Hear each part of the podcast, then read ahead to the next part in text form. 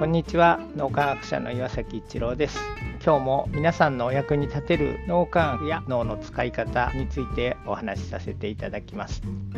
脳科学でいうとこの応体験をした時の謙虚な気持ちとか感謝の気持ちでみんなの役に立とうっていうあの状態だし歴史的に見ても例えば孔子の言葉が論語になってますけどあれはだから非常に高い倫理観を持ってる人たちはこんな風に振る舞うっていうのをだから多分孔子は応体験をしていてそれを弟子たちが綴ったもんだったりあるいはお釈迦様が悟りを開いたっていうのも強烈な応体験をされたんだと思うんですよね。それを弟子たちがまた言葉に綴ったのが仏教の経典だったりドイツの哲学者でエマニュエル・カントっていう人がいましたけど非常に難解な哲学で有名な人が人間って自由意志で行動ができる。人間の自由って何かっていうと今までいろんなしがらみというかがんじがらめで例えば身分制度があったりお百姓さんに生まれたら貴族になれないとかいろんな制約がある中で自由っていうのを大事にしようってことでその自由を求める考え方っていうのが出てきてそれでカントが自由って何かっていうと自分勝手に生きるっていうのは全然自由じゃなくて人間が持ってる非常に高尚な倫理観を本当にこの人の役に立つあるいは嘘をつかないとか純粋理性っていうものを人間が持っていて1,000人いたら自由の定義は多分1,000通りあるけども純粋理性っていうのは1,000人いても1個しかないんだ。1つしかない非常に高い倫理観に基づいて自分が生きるっていうこと。例えば喉が渇いたから隣の人の飲み物を奪ってでも自分の喉を潤そうみたいにやるのがそれは決して自由ではなくて喉の渇きの奴隷になってる。本当に自由っていうのは喉の渇きっていうものがあっても自然の欲求というかそういうものがあっても自分は純粋理性に従って隣の人の飲み物は奪ったりしない。例えばその人に働きかけて喉が渇いてる人が他にもいるからみんなで分けましょうよっていうことができるっていうのは人間が本当に自由に生きるってことなんだって言ってるんだけどもそういう意味で孔子だったりお釈迦様だったりカントだったりいろんな人たちが言ってる高い道徳観っていうのは多分応体験をした時の状態で人間の脳にもともとそういう応体験をする能力って備わってるっていういうことでもっとみんなに高い道徳感どういう状態かっていうのを知っていただくってすごく大事なんじゃないかなっていうふうに思います。